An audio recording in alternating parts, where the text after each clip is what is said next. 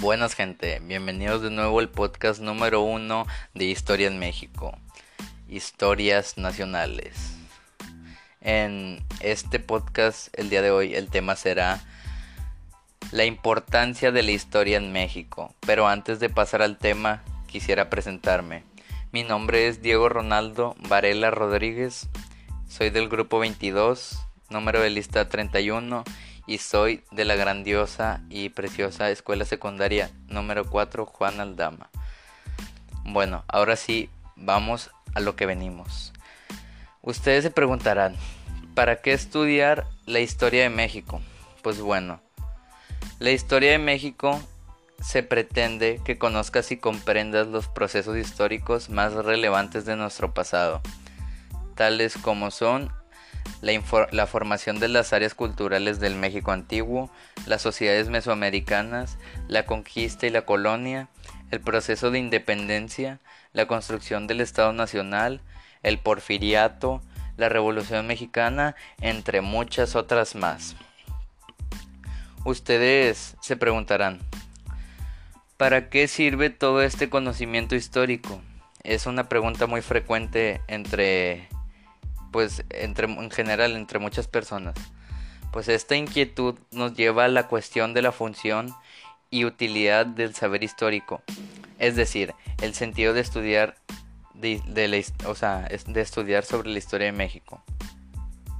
Una respuesta común es para conocer el pasado, pero ¿para qué queremos conocer el pasado? se preguntarán. Por lo regular el estudio de la historia ha sido calificado de inútil, por muchas personas. ¿Para qué quiero conocer nombres de todos los presidentes, lugares, fechas de los acontecimientos pasados si no me van a servir en mi día a día? Pues bueno, le respondo, la enseñanza de la historia en la actualidad ha rebasado hace tiempo la confusión entre la historia científica y la crónica, que son dos cosas muy diferentes. Aunque en muchas escuelas se siga atormentando a los alumnos memorizando datos inútiles que no les permiten comprender nada. Muchas veces en escuelas secundarias, en escuelas regulares, eh, confunden muy, o sea, mucho a los, a los alumnos diciéndoles tal vez cosas no, no, tan importantes como otras, como podría ser, por ejemplo, el porfiriato o la Revolución Mexicana, que son cosas de las más importantes de la historia de México. Les voy a hablar ahora sobre el sentido de estudiar historia de México. La primera cosa importante es saber y tener conciencia histórica, o sea, saber qué pasó, por qué pasó y pues todo eso. La otra es comprender el presente en el que vives.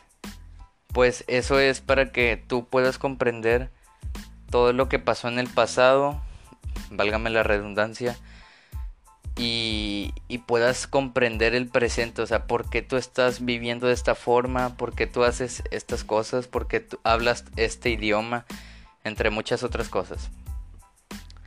Eh, construir un futuro, pues la historia te va a ayudar en que, como veas las cosas buenas que pasaron, para que también veas las cosas malas, o sea, los errores y que en un futuro, que tú eres el futuro, ya no cometas los mismos errores y aprendas del pasado. Para eso también sirve la historia. Bueno, y otra es fortalecer la identidad nacional. Eso significa que para que tú sepas que, o sea, qué fue todo lo que pasó por si te preguntan o, o por si se te llega a ofrecer que tengas que explicar y pues no quedes mal porque tienes que saber sobre todo lo que pasó en tu país y sobre tus raíces. Bueno, ahora les quiero eh, compartir una reflexión.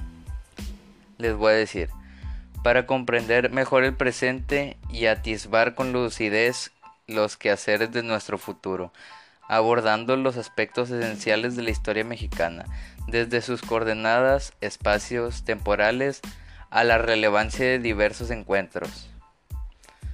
Bueno, y para terminar este podcast quiero decir una frase muy famosa que la dijo alguna vez nuestro, alguna vez también, presidente Benito Juárez.